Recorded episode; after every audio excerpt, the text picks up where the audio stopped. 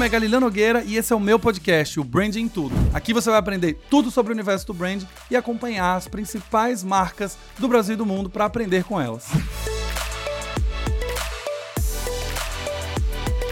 Olá, cidadãos da Galileia, sejam bem-vindos a mais um, mais um aquele episódio do Branding Tudo Podcast que você adora. E hoje eu tô com uma pessoa aqui que eu não tenho roupa, eu não tenho vocabulário, eu não tenho cacife, não tenho experiência para estar do lado dessa pessoa. Mas antes de revelar quem é essa pessoa, eu tenho que te lembrar que se você recebeu o link desse episódio através de algum amigo que ouviu e achou que você teria que ouvir também, seja bem-vindo ao Branding Tudo Podcast. Eu sou o Galileu Nogueira, tenho 13 anos de experiência ajudando a construir marcas muito queridas por esse Brasil: Oracle, Whirlpool, Cora, Ambev, Sank, tantas outras. E aqui no Branding Tudo Podcast eu falo sobre branding, falo sobre o que eu sou apaixonado, trago convidados que também são apaixonados e desempenham um trabalho incrível. No final do episódio eu vou te lembrar que se você gostar do episódio, você tem que dar aquelas velhas cinco estrelinhas no player favorito que você escuta. E se você não gostar, você também tem que dar essas cinco estrelinhas porque você ouviu até o final.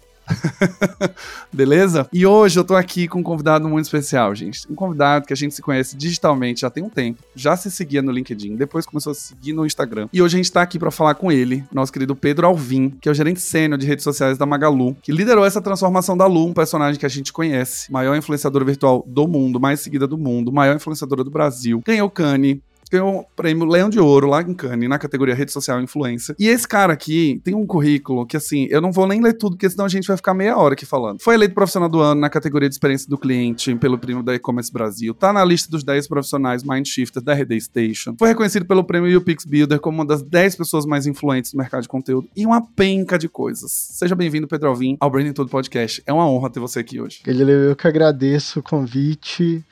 É, e agradeço a oportunidade de poder falar com os cidadãos da Galileia aqui também.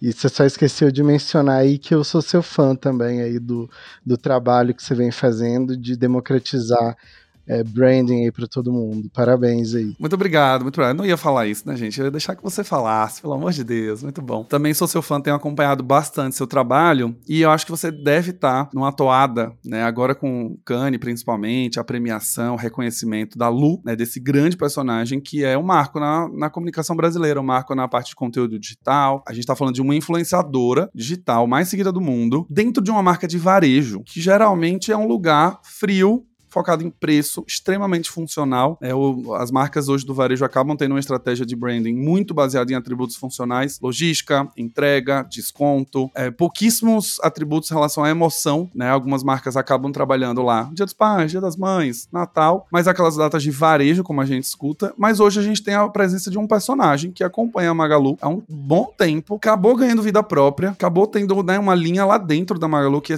entendendo que ali é um personagem, mas também é uma fonte de renda é uma fonte de negócio, enfim, é uma fonte de relacionamento com o mercado. Ela começou a ganhar realmente esse protagonismo. E eu queria ouvir de você nesse, já pra gente começar, como é que você acredita que a Lu, ela vem humanizar essas marcas de varejo, no caso Magalu, né? Como é que ela consegue humanizar a Magalu, que geralmente nesse cenário, nesse ambiente, ele vem uma pegada mais fria, um pouco mais até distante do consumidor. Como que você acredita que a Lu tem esse papel hoje? O que que ela faz no dia a dia das pessoas? Galileu, é legal contar um pouquinho do, do motivo do surgimento da Luna estratégia de, de comunicação e marca. A personagem, ela nasce em 2003. Naquela época a gente tinha acabado de lançar o nosso e-commerce e, e para nós o atendimento ele era extremamente importante, principalmente na, na parte de, de construção mesmo do, do, do relacionamento com, com os clientes. E dentro do e-commerce a gente não tinha essa, essa mesma possibilidade. A forma que a empresa encontrou naquele momento de, de levar o calor humano para o e-commerce foi criando um, uma personagem que estaria na jornada de compra auxiliando os clientes com dicas é, e, e, conteúdos nas páginas de produto e, e, categorias na home do site. Então, é um case que já tem praticamente 20 anos, duas décadas. É, ela até se chamava Tia Luísa naquele momento. E pensa, é um case de 20 anos. Eu tenho 10 anos de Magalu. Então eu tô na metade da história dela. E claro que de lá para cá o case foi evoluindo. Ela foi é, ganhando espaço dentro do, do ecossistema da marca, foi se tornando é, a, a porta-voz, né, a, a, a, o, a, o ícone que representa a marca, mas ela foi ganhando espaço em relação a, a, aos pontos de contato. Ela passou a, a, ser a nossa carinha nas redes sociais, é, no, no, aplicativo, no ícone né, do, do aplicativo, foi para a TV, enfim, ela, ela acabou sendo um, um, elemento muito utilizado na comunicação em todos os canais. Né? Ela é multicanal. E, e acho que dois, de 2017 para frente a gente começa a consolidar a Lu como criadora de conteúdo. É, a gente estudou muito a linguagem, é, o posicionamento de outros criadores de conteúdo em diversas plataformas para tentar fazer isso é, com ela. E, e, foi um desafio muito grande. Primeiro, porque é, é, bem comum na história da, da propaganda você se deparar com personagens, né? Cumprindo o papel de mascotes. É isso que eu ia falar agora. Mas... Os mascotes eles sempre dominavam, mas eles não tinham voz própria, né? Eles estavam ali como um suporte na comunicação, um acessório, mas não necessariamente que eles tinham uma vida, né? Exato, eles tinham muito o papel de ajudar as pessoas a associarem. É, a se lembrarem, na verdade, da marca ou associar a marca esses, esses é, mascotes. E, e, o interessante é que a Lu ela nunca nasceu, ela nem nasceu como mascote, ela já nasceu com um papel claro ali de ser uma vendedora virtual, uma assistente talvez de compra. E quando a gente começou a, a, a estruturar essa estratégia para ela se transformar em uma em uma creator, foi muito difícil porque a gente não queria, a gente queria fazer esse reposicionamento, mas mantendo ela dentro da marca, sem, sem tirar ela é, debaixo da marca. E o conceito de brand as creator, apesar de na nossa cabeça fazer sentido, para as plataformas de vídeo, de social media, não fazia muito. As plataformas ainda enxergam é, as marcas como um, um, um anunciante.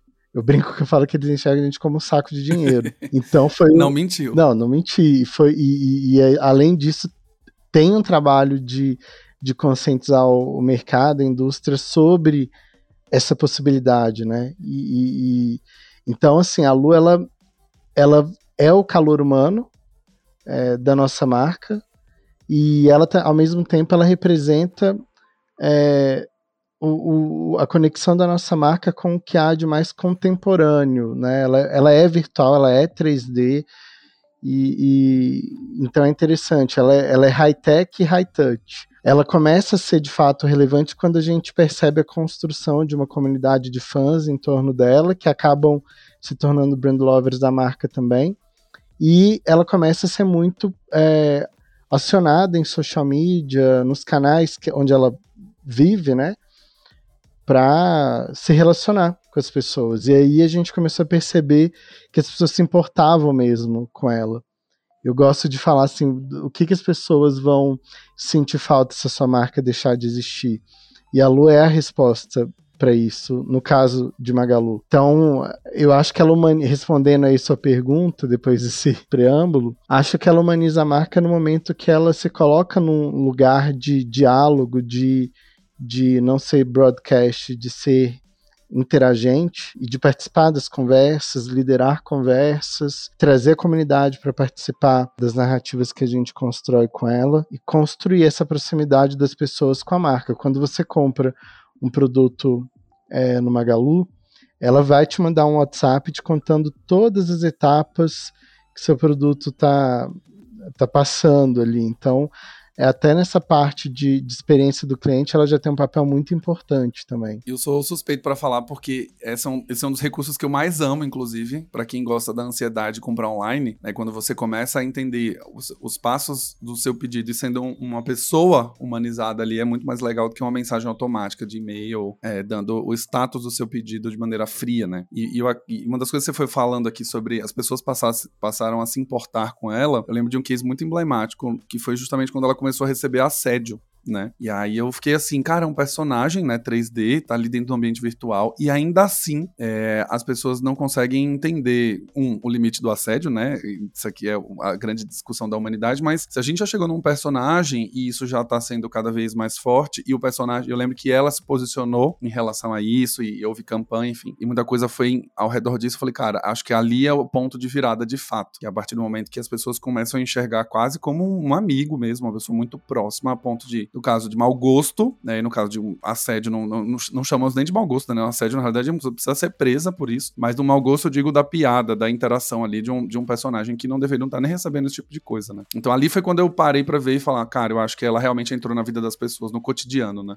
Esse acontecimento, ele, ele foi mesmo um, um marco importante de construção da, da personagem, porque uma das nossas principais bandeiras, causas como marca é o combate à violência contra a mulher. E o assédio, ele, ele, ele, ele teve um, um, um, um holofote grande no momento em que a gente começa a humanizar a, a personagem humanizar não, né? Ela já era humanizada. A gente começa a trazer a Lu para o layer é, real, colocar ela em ambientes é, nossos, né? Ela, ela viajou internacionalmente, ela começou a participar de, de memes, enfim. E é, a gente começou a perceber um aumento do volume de cantadas desrespeitosas a ela. E, paralelo a isso, o BuzzFeed, na época, fez uma matéria é, onde eles monitoraram e viram que a Lu estava sendo assediada. Quando a gente se deparou com uma repercussão em imprensa sobre o, o esse acontecimento, a gente entendeu que era hora de da personagem sair de cima do muro e e de fato liderar uma conversa né, sobre, sobre isso que era, era, era, um, era uma conversa importante para a marca. E foi aí que ela veio a público e falou: gente, eu estou recebendo é, muitas cantadas desrespeitosas e eu quero pedir respeito. Eu, se eu, tô eu que sou virtual estou recebendo, imaginem as mulheres reais que passam por isso todos os dias, né? E quando ela se posicionou, isso reverberou muito também é, na, na imprensa. Porque chegou ao ponto de uma personagem virtual ter que pedir respeito porque é, por conta disso, né? E, e, se a gente for ver as assistentes virtuais, é, saindo um pouco da seara de, de, de personagens em DCI, né, ou avatares, as assistentes elas davam respostas muito submissivas a, ao assédio. É, elas acabavam nas, nas respostas, parecia que elas estavam consentindo com aquilo, de, até de forma bem humorada. E, e surgiu uma campanha mesmo, é, feita em parceria é, com. Eu não, não, me lembro exatamente agora se foi com a ONU ou Unicef, para que as, as assistentes mudassem esse tom de resposta. E, e, então é uma coisa que, infelizmente, o machismo estrutural provoca, afeta até é, o ambiente virtual, e eu não acho que isso se restringe à Lu. Se você vê no ambiente gamer, por exemplo, as, as jogadoras é, também sofrem esse tipo de situação, né? Total. É, eu lembro quando eu trabalhei na OC, eu trabalhei na campanha do Monitor Gamer e a gente trabalhou com três gamers, né? Uma, três meninas gamers. E a gente. Eu, eu acabei descobrindo uma coisa que para mim eu fiquei em choque, que foi justamente que elas, um, sofriam muito do machismo dentro do ambiente, a ponto de que os avatares que elas usavam ou o nome das jogadoras eram nomes masculinos. Então, para que as pessoas não entendessem que ela era uma mulher jogando para não sofrer o machismo. Então, ela colocava o personagem masculino, colocava um nick, nickname que era masculino também, para que não houvesse problema. É, a partir do momento que ela abre o microfone e começa a falar, aí começa a ter um problema também, que é, ah, você quer que você tá fazendo aqui? Vai lavar uma louça, vai para casa, vai cuidar do seu marido, enfim. E aí começava toda a história do, do machismo, né? Mas eu acho que essa situação, você trouxe um ponto muito bom, é, que eu acho que essa, essa situação, não sei, na minha cabeça, ela marca muito esse ponto de virada, é, de que o personagem de fato ganha uma humanização em cima de uma coisa que aconteceu com humanos, né? Que acontece com humanos, não acontecem com personagens digitais. E a partir do momento que ela puxa uma campanha de violência contra a mulher, sobre assédio, ela já sai dessa esfera de ser só um DCI ali e passa a ser, de fato, uma pessoa que tem uma voz, que tem uma causa, que né, faz parceria com a campanha, né, tem uma campanha. Então a coisa começa a ganhar vida de fato. E o personagem ele sai desse, dessa esfera. Eu acho que é um pouco desse, desse lugar que ela se constrói também, né? Sim, e, e é legal, Galileu, que o Globe Trender ele fala que a Lu é uma modelo e uma ativista. A personagem ela não é mais, ela não se restringe mais apenas a um papel de divulgar produtos, ecossistema, experiência de compra na marca. Ela, ela passa a ter um, um, um papel de dar visibilidade para questões né, importantes, movimentos sociais e culturais relevantes, é, e liderar conversas que são difíceis, como a violência contra a mulher, que é um, é um tabu ainda na, na sociedade. Então, é, a consistência dessa narrativa, desses posicionamentos, fazem com que ela se torne notória. É, depois que ela começa a levantar de forma mais clara essa bandeira no, no, na história dela, ela foi convidada por outras marcas também para campanhas relacionadas ao empoderamento feminino. É, por exemplo, na Copa, na última Copa do Mundo, é, feminina, ela também fez a cobertura dos Jogos do Brasil. Ela foi contratada pela Visa para ser embaixadora digital da, da Visa que estava patrocinando né, o, a seleção. Então, isso acaba colocando ela num, num patamar de notoriedade que é, é importante para a construção dessa do, do, que gente, de como a gente quer posicionar ela. E, e assim também foi com outras situações, como a luta antirracista na né, divulgação do programa de, de trainees é, exclusivo né, para jovens talentos negros, era um programa de vagas afirmativas e que ela também sofreu muito ataque é, e teve que se posicionar né, em relação à luta antirracista e ao que é, motivava a nossa empresa a fazer isso, né, para corrigir uma estatística que nós mesmos havíamos é, destacado dentro da, da empresa. Então, ela tem muito esse papel de dar cara a tapa e acaba tangibilizando muito a visão da marca sobre o que acontece no mundo. Não, isso é incrível, né? Eu, eu, vejo muito como dentro daquela. Quando a gente vai fazer um 360 de marketing, né? E a gente pensa que a construção de atributo emocional, ela boa parte das vezes é feita só em filme, né? Em filme, é em vídeo, a gente tem ali o tempo inteiro de tons emocionais, aquele texto publicitário, e ela é uma prova de que existe um outro tipo de ativo de marca, né? Ou um asset, que você consegue trazer humanização, falar de causa, falar de valores, falar de de territórios, né, que, que a marca em si defende através de um ponto de vista mais humanizado. E ali há uma conexão emocional. Né? Eu acho isso, isso para mim é, é um dos grandes benefícios, assim, de você ter esse tipo de, de personagem sendo um apoio, que ele depois sai dessa atmosfera de vender produto e vira essa modelo ativista, onde agora a marca passa a ter uma voz. Então, assim, se um dia a Magalu decide ter um novo território, uma nova causa, e ela entra como um grande porta-voz, ela tem uma força enorme para fazer esse assunto se tornar discutido nas redes, né? Sem dúvida. E um outro ponto ponto bem relevante é que a Lu ela tem hoje um brand link enorme com a marca. É, ela já tem 99% de, de brand link de associação direta. Então, mesmo sem a marca estando exposta, quando você tem a personagem, as pessoas já sabem que você está falando da, do Magalu. E para colocar ela nessas novas conversas também é fácil, né? Isso acaba colocando um, colo colocando ela como um asset transversal que a gente consegue jogar nos momentos que são importantes ali para a construção dos atributos. Então, perfeito. Para quem está ouvindo aqui, é, a gente tá falando bastante da Lu como um personagem, como esse ativo, né? E eu, enquanto você fala, Pedro, eu também lembro de um personagem que hoje tem ganhado bastante notoriedade num outro território, em outras devidas proporções, que é a Denia, da After Hype, a Denia Chloe, né? Que é aquele personagem que ficou muito conhecido no meme do Eu, não sou, eu ssou jovem, né? Eu escuto K-pop. É, eu conheço a After Hype, né? Eu conheço os fundadores, eles foram, é, são, foram meus clientes na, na consultoria. Eles, é, um, do, um deles foi meu estagiário em Aracaju, e aí parece que o jogo virou né? Agora ele me contrata.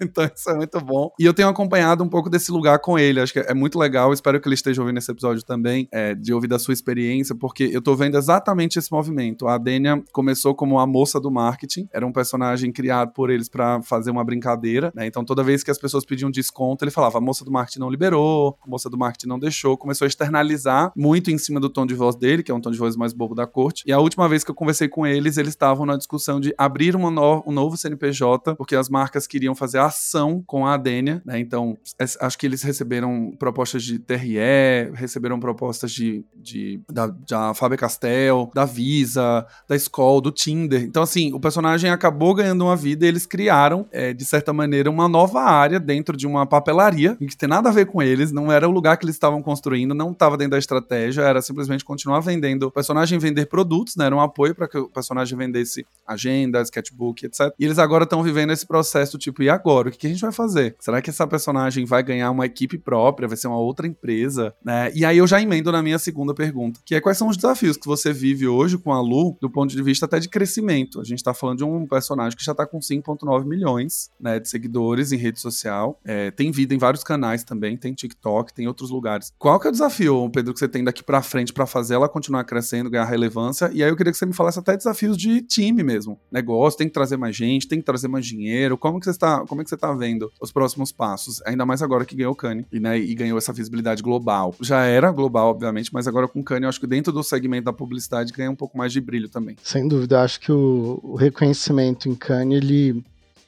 potencializa o case é, e coloca a Lu num, num, num, lugar onde ela ela lutou muito para estar, né, Galileu? Ela, a Lu é a primeira manifestação de influência virtual dentro de uma marca no mundo. E, e, ela, inspirado nela, surgiu um mercado, né? Hoje a gente tem até celebridades criando avatares virtuais, é, inúmeras marcas criaram avatares é, virtuais também, e é um fenômeno que não se restringe ao Brasil. Sobre a Dênia, para mim, a genialidade do case do, do After Hype é a possibilidade de escala de, de produção com a Dênia. Diferente do 3D, que ainda não é uma tecnologia muito democratizada, é caro, é demorado, enfim, e, e não é fácil você encontrar hoje é, pessoas especializadas ou generalistas em, em, em, animação. Você construir um personagem é, em fantoche, marionete, não posso falar que é um fantoche marionete, senão a Dani fica brava. É, mas exato, é, não é um fantoche. É. Ela tem um fantoche, né? Ela tem uma boneca agora. Ela, ela tem ela e tem a boneca que ela vende, mas ela não é o fantoche. Ela não é, ela é um personagem. Mas é quando você, brincadeiras à parte, quando você consegue construir essa narrativa com um, um, um fantoche marionete que não exige uma produção cara você tem possibilidade de, de alavancar a produção de conteúdo. O que é um desafio para todo mundo que decidiu seguir o caminho do 3D. É, o que eu entendo também que é um, um, um grande potencial na Dênia é que ela tem um tom de voz e a marca permite isso, a construção do After Hype permite isso, e tem muita conexão também com a, as redes sociais. É um tom de humor debochado, ela é, brinca muito mais com situações e, e, é um posicionamento diferente, por exemplo, do, do Magalu e, e da Lu. Uhum. É, então eu vejo que tem muita genialidade é, ainda para ser explorada dentro do, do case. E hoje talvez o principal desafio é, com, a, com a Lu seja justamente o de é, ela já é uma linha de receita, ela já consegue pagar as contas dela, mas como é que a gente alavanca esse, esse crescimento, porque a demanda por contratação da personagem aumentou muito, ela já ultrapassou 30 milhões de seguidores nas plataformas de redes sociais, ela é hoje a influenciadora virtual mais seguida do mundo, ultrapassou a Barbie, a Minnie, que são é, de conteúdo na internet e, e que falam inglês, né? Então tem uma, um outro elemento aí que a Lu é, é mais seguida e ela fala português. Escala global, né? E, e aí é, é, o desafio que eu acho que, que, que a Lu tem agora é dar esse, esse passo, né? Tem é, óbvias e excelentes oportunidades com, com ela, com o avanço da Web3, é, mas ao mesmo tempo tem o desafio de, de escalar a produção e, a presença dela no, no digital. Cara, que, que ponto incrível que você trouxe é, que me chama atenção, inclusive. Eu não imaginava que um grande problema seria escala. É quando a gente começa a falar de um personagem digital em 3D, a última coisa que você imagina é uma escala, né? O problemas com escala, porque é 3D, é um personagem, tá ali criado. É, é só gerar ela em situações diferentes, você exporta essas situações e isso vira post. Quando na verdade não é isso. Isso envolve uma equipe, envolve pessoas, envolve situações, cenários, roupa, movimento, enfim. E no 3D isso é muito mais complexo, embora por ser computacional, a minha impressão era, não, cara, imagina, ela já deve ter uns montes de preset lá pronto, que é só você ir exportando ali trocando fundo, e não é isso, né? Não, literalmente, por trás de cada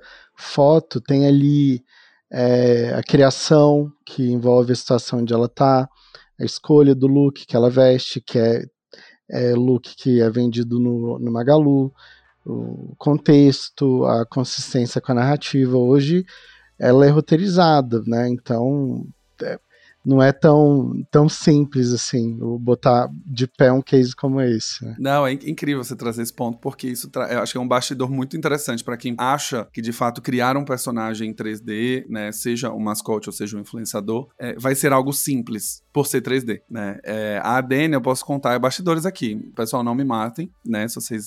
Mas, é, por outro lado, a Adene também tem um problema, né? Sendo um mascote, é, a voz que faz o mascote é uma voz única também trabalha com outras coisas na empresa. É, e acaba que parar para gravar também exige produção, corte, direção, roteiro. Mesma coisa que a Lu passa, se passa de uma maneira um pouco mais simples, mas ao mesmo tempo complexa. Né? Então, uma das vezes que eu conversei com eles, vinha muito dessa discussão. Falou, Galileu, tipo, eu vou fazer um vídeo para uma marca, é, numa parceria, por exemplo, eu tenho um roteiro a ser seguido, eu tenho que aprovar o filme antes. Se a marca não gosta, eu tenho que regravar. Então, eu tenho que refazer a cena, refazer o cenário, refazer o texto, editar novamente o vídeo. Então, era uma das coisas coisas que eles também, né, nessa dor do crescimento, também passam do problema, né? A escala, ela pode até acontecer, mas você tem que ter uma voz ali, você tem que ter pessoas editando vídeo, você tem que ter roteiros sendo aprovados com marcas. A gente até conversou na época, assim, de ele ter, a, a própria Adena ter um atendimento para poder, de fato, fazer esse trâmite publicitário de aprovação de roteiro, etc., briefing com o cliente. A coisa do vídeo, né, dando um trabalho de produção. Às vezes fala, cara, é um Reels de um minuto, mas, meu, ela tem que se vestir, ela tem que estar tá inserida num contexto. Então, ah, a gente vai fazer um vídeo tem que criar, né? Que, o, o é isso, tem que criar, né? É, eu acho que no final do dia o desafio é o mesmo, assim. É, a diferença do 3D que você falou, acho que tem uma escassez de profissional, é mais caro, né? E existe até uma coisa estética do 3D de parecer um bom 3D, bem feito, né? Então, quando fica aquela coisa meio robótica que você identifica com 3D, as pessoas vão, vão tirar onda, vai virar meme, enfim. Né? Então, eu lembro que o, o Matoso, que é uma das pessoas que fazem a voz, é, é a pessoa que faz a voz e faz o, a manipulação lá do fantoche, ele chegou a ter problemas vocais, inclusive, na quantidade de conteúdos que ele tava gravando. Meu Deus. Né? E aí ele precisou dar um pause, fazer exercício, enfim, tinha toda uma história. É, então isso daí para mim acho que é um grande desafio também, como eles vão ganhar escala agora dentro de um cenário que é fora do ambiente digital, mas também offline tem um problema que é o mesmo problema que você. Produção, cenário, roupa, cabelo, peruca, tinha toda uma coisa que eles me contavam, eu falava, cara, não tinha parado para pensar nisso, né? Agora que o problema tá, tá posto, né? É... Uma outra reflexão, Galileu, é que o fato da Dana ter dado certo pro After Hype ou da Lu ter dado certo pro Magalu é, não significa que vai dar certo para qualquer marca criar um personagem, que vai dar certo para qualquer empresa ter um mascote. Então, também é legal a gente a gente ter a reflexão de que não basta você ter lá um, um fantoche ou um avatar 3D que você tem um influência, que você influencia alguém ou que você tem um influenciador. É, tem muita marca que lança o avatar ou o personagem fala: Estou lançando meu influenciador 3D. E a pergunta que eu faço: está influenciando o quê? Qual é a sua comunidade? Né? Qual é a, quem você está influenciando? Influência é a consequência da construção de, de conteúdo relevante, de uma comunidade engajada, justamente. Então, é legal a gente refletir sobre isso, porque não é porque a gente tem um, dois, três cases bem-sucedidos que ele vai ser é facilmente adaptável para qualquer empresa, qualquer segmento, qualquer marca. É, é legal a uhum. gente que está construindo as marcas ter esse essa consciência, né, para não dar tiro no pé. Não, excelente ponto de reflexão. E eu ainda adiciono mais um em cima da sua fala, Pedro, que existe um negócio chamado tempo. Estamos falando de um case que foi construído em 20 anos. Eu não tá falando de uma personagem que surgiu ontem, né? Então, até ela tornar o status de mascote para influenciadora, levou uma construção de tempo levou uma construção de imagem, levou uma construção de relacionamento, levou uma construção de engajamento. Então, é uma das coisas que eu até falo para os alunos, né, do branding de perto, que um princípio básico de construção de marca se chama tempo. Não existe como você construir um personagem que vai se relacionar com as pessoas e amanhã elas estão super felizes, engajadas e conectadas. Vai demorar. Não é replicar uma fórmula, que cada marca tem sua essência, mas também se você for replicar e você acha que realmente faz sentido para sua marca, lembre-se que vai levar tempo para isso. E não só tempo, como investimento. Uhum. Uma das coisas que eu falo muito, assim, para os alunos, falo aqui no podcast também. Marcas se constroem com dinheiro, gente. Não é simplesmente do dia. Não, não é no orgânico ali, e ela tá Nossa. ali, e você tá fazendo tudo de graça. Não, você tem um manipulador 3D que tá sendo pago, você tem as pessoas que estão escrevendo copy, você tem as pessoas que estão fazendo stories, você tem um diretor de arte, você tem gente ali por trás. E é. Perfeito. Então, não tem como. Né? Até tem gente que acha. Não, e não é só dinheiro, né, Galileu? Assim, é te, você falou muito bem, é tempo. Foram 20 anos construindo o case. Perfeito ponto que você trouxe. Você acha bem pertinente. É, é, um, é, um, ponto claríssimo. Assim, quando às vezes eu vejo alguns clientes, quando eu converso, falam, não, porque eu queria ser como se fosse como a Coca-Cola, não sei o que. Eu falo, você tem 150 anos de existência? Tem 125 anos, você é uma marca que fala no Natal há 100, 100 anos, você tem uma campanha no Natal, todo final do ano você tem uma campanha, tem um caminhão que anda pela, pela, pelo Brasil inteiro. Então, essas coisas, as, as pessoas né, que trabalham, as, as, pessoas que não são de marketing, acabam esquecendo que o tempo é uma ferramenta muito importante. É, e, e eu sempre penso que a gente está fazendo o mesmo paralelo de um influenciador. Você criou um influenciador hoje, ele vai ser influenciador a partir de amanhã? Não vai. Ele vai ter que ter um tempo, ele vai criar uma comunidade, ele vai engajar, vai construir credibilidade, vai construir todos os atributos primeiro, para quando ele chegar ali nos seus X mil seguidores, tiver um produto que ele começar de fato a vender alguma coisa, a comunidade. Aí é que você começa o início, né? E, e, começa um talvez início de relacionamento com as pessoas. E aí sim começa a ter um trabalho. Cara, 20 anos. 20 anos, né? E a gente, se você para pra pensar, esse status e prêmio, etc., veio só agora. Sim, sim. Não é que você ganhou o prêmio no ano 2, no ano 1, um, sabe? Você ganhou no prêmio do ano 20. Então, eu acho muito legal a gente também frisar muito essa questão do tempo. É, os brand managers que estão aqui, que vão criar, por favor, quando vocês forem defender os personagens, vocês já deixem claro, assim, um slide gigantesco escrito, vai levar tempo. e vai precisar de dinheiro e equipe. Porque não é... Tempo, energia, equipe, é isso. Exato, exato. E, e assim, é um engano, né? E eu, eu já trabalhei em multinacional, atendo do cliente hoje, que tão, são empresas grandes também. E existe um certo deslumbre. A Lene Romanzini da Wise estava falando sobre campanhas globais, campanhas locais, enfim, e ela trouxe um ponto que eu concordo 100%. Facundo fala muito isso no livro dele. A gente se apaixona pela ideia e aí a gente fica cego. A gente acha que essa ideia vai ser muito boa, vai ser incrível, vai ser rápida, vai ser fácil, vai se transformar num case. Aí você olha a Lu ganhando um case em Cannes, você fala, cara, eu consigo fazer também, deixa eu estudar o case dela, deixa eu entender. E aí o fator tempo não é estudado. É, se estuda técnica, estratégia, canais, audiência, é, dinheiro, mas não se estuda a tempo, não se olha o que foi feito, não se olha a construção. Como todo fenômeno, né? É, a gente fala da Anitta, você fala, putz, a Anitta é o que é. Sim, sim, ela tem 10 anos de carreira, mas a gente acha que ela tem dois só, né? A gente acha que foi ontem. Não, isso é, é tão real isso que, assim, são raras as, as manifestações de influência que acontecem do dia pra noite, né? Quem nasce influenciador? A Blue Ivy, filha da Beyoncé, talvez. É, são, é muito raro no mundo você ter é, esse tipo de, de manifestação. É, e ao mesmo tempo, quando você traz é, na sua fala a consciência do tempo, né? E pô, a Lu come, começou a ganhar prêmio internacional 20 anos depois. É, é legal também contar o quanto a, a publicidade, a comunicação, elas se, se, se atualizaram. É, a, a gente tem hoje é uma mudança de, de, de mindset sobre o que é marketing, o que é comunicação e, e o que são essas ferramentas, é, que possibilitaram também esse reconhecimento da Lu acontecer. Porque a Lu é, foi reconhecida em Cannes, mas o, o que foi inscrito, o case, não foi uma campanha, não foi um post, não foi um vídeo, né, não foi uma ação. A gente contou a história dela no último ano e tudo que ela fez. Então, o que ganhou Cannes foi uma narrativa, foi uma história de uma personagem. Isso é que eu acho que, que abre é, espaço para discussão do que é de fato um case de, de comunicação no, no meio que a gente é, vivencia hoje, né, na economia da atenção, onde é tão difícil você conquistar a atenção das pessoas, engajar as pessoas para uma história e conseguir números, né, com isso. Então acho que é, é, é muito pertinente o que você está provocando em termos de reflexão de construção de case de longo prazo. É, não tenha dúvida que talvez se a Lu tivesse nascido esse ano e você tivesse escrito um case em cima de uma campanha, talvez fosse só a campanha do dia, né, a campanha da violência contra a mulher. Talvez esse case passasse batido, seria mais um case, um personagem tentando criar. Mas quando você olha o histórico, você olha toda a construção, você fala, cara, é um puta case, muito legal. E aí, já estão chegando aqui ao minuto 38 desse episódio, que parece que a gente tem 5 minutos que começou, mas já estamos falando há quase 40 minutos. É... Pedro, eu queria que você deixasse pra gente aqui um conselho não precisa ser três, não. Um conselho. Se, acho que você já deixou esse conselho ao longo do, das suas falas. Você já deixou vários conselhos, na realidade. Mas se você tivesse que destacar um hoje. Cheguei para você e falei, Pedro, estou com uma marca aqui, um cliente meu. Ele quer muito fazer um personagem. E eu vou te contratar para você me dar uma mentoria para falar desse personagem. Qual é o conselho que você já começaria a mentoria dando? Não ter medo de testar e errar.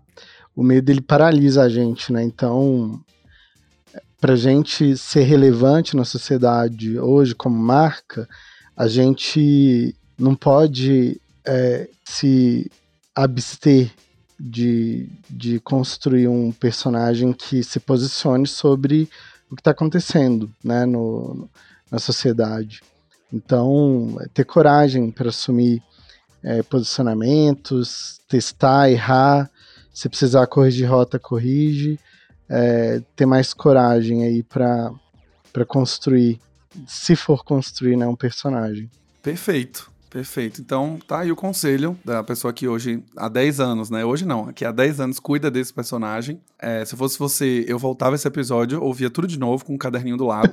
Anota as lições, tem muita coisa aqui. Esse conselho final é só pra gente fechar o episódio, mas a gente falou aqui de coisas como entender que precisa de equipe, entender que precisa de energia para isso fazer acontecer, precisa de ter coragem para testar e errar, e se no meio do caminho precisar corrigir, corrige. Está falando sobre investimento de dinheiro, estamos falando de muitas coisas, né? Acho que tem muitos conselhos aqui. Então, antes de tomar uma decisão, sempre lembre que a marca, é, se ela quer realmente que a marca e esse personagem se torne um influenciador e isso vire um ativo de marca, isso precisa receber a mesma atenção que uma campanha publicitária precisa, que um novo canal de atendimento precisa. É, todo mundo vai ter que colocar energia e atenção. E aí, eu tô agora muito espalhador da palavra do livro do essencialismo. Se você acha, né, que esse personagem talvez não contribua para a estratégia de marca e ele possa ser só mais um projeto, mais um tema, mais uma distração, não faça. É, porque no final das contas você poderia estar direcionando a energia do time para outras coisas que vão construir para a marca. O essencialismo fala muito sobre isso, né? Tudo aquilo que não constrói para um propósito que a gente definiu, seja estratégico, seja né, de comunicação, não, não faça. É só uma perda de tempo, é só um desvio, é só um gasto de dinheiro, de energia, que no final das contas o residual é zero. Né? As pessoas não lembram do que aconteceu no final do dia.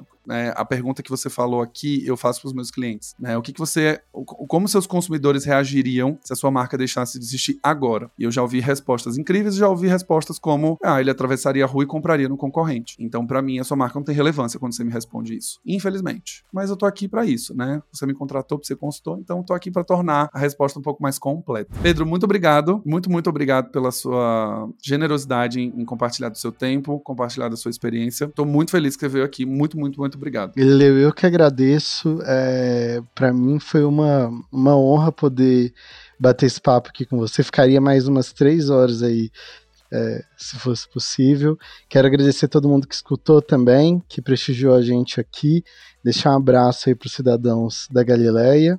É, e, e, pedir para que você continue criando conteúdo aí, porque nos ajuda muito, viu, Galileu, a refletir sobre é, construção de marca e sobre o nosso papel aqui na indústria. Muito bom, muito obrigado. E para a gente fechar o episódio, aquele momento jabá. Você quer deixar seus, suas redes sociais? Você quer contar algum projeto que a, a Lu vai fazer agora, que é Breaking News, que pouca gente tá sabendo? O que, que você quer falar aqui para nós? Galileu, quem seguir a Lu é, nas redes sociais vai acompanhar as novidades.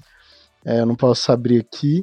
Bom, e quem quiser se conectar aí comigo, trocar ideia, enfim, eu estou à disposição também. Meu LinkedIn é Pedro Alvim, aliás, todas as redes, se vocês quiserem se conectar, é Pedro Alvim. Estou super à disposição aí para pra gente continuar essa troca pelas, pelas plataformas de redes sociais. Sigam ele, porque é demais, vocês vão ficar por dentro de muita novidade, que ele também posta algumas vezes umas coisas ali novas, algumas vezes ele não pode falar como ele mesmo contou aqui. E você chegou até aqui, se você gostou desse episódio, não esquece de deixar cinco estrelinhas no seu player favorito, isso ajuda demais. É uma coisa que eu não falei no começo do episódio, mas eu preciso falar é que estamos no top 43 podcast na categoria de negócios do Spotify como os mais ouvidos do Brasil e no top 4 do Apple Podcast na categoria de marketing. Então é porque você deixa cinco estrelinhas, você escuta até aqui que o podcast tá lá. E também não esquecer de mandar para pelo menos três amigos ouvirem esse episódio, tá incrível. E se você não mandar para três amigos, você perde o passaporte de cidadão da Galileia e vai ser bloqueado para acessar esse vilarejo. Então você não vai conseguir ver mais o meu Instagram, você não vai conseguir mais ouvir podcast, você vai perder conteúdos, tá bom? Vejo vocês no próximo episódio e até mais.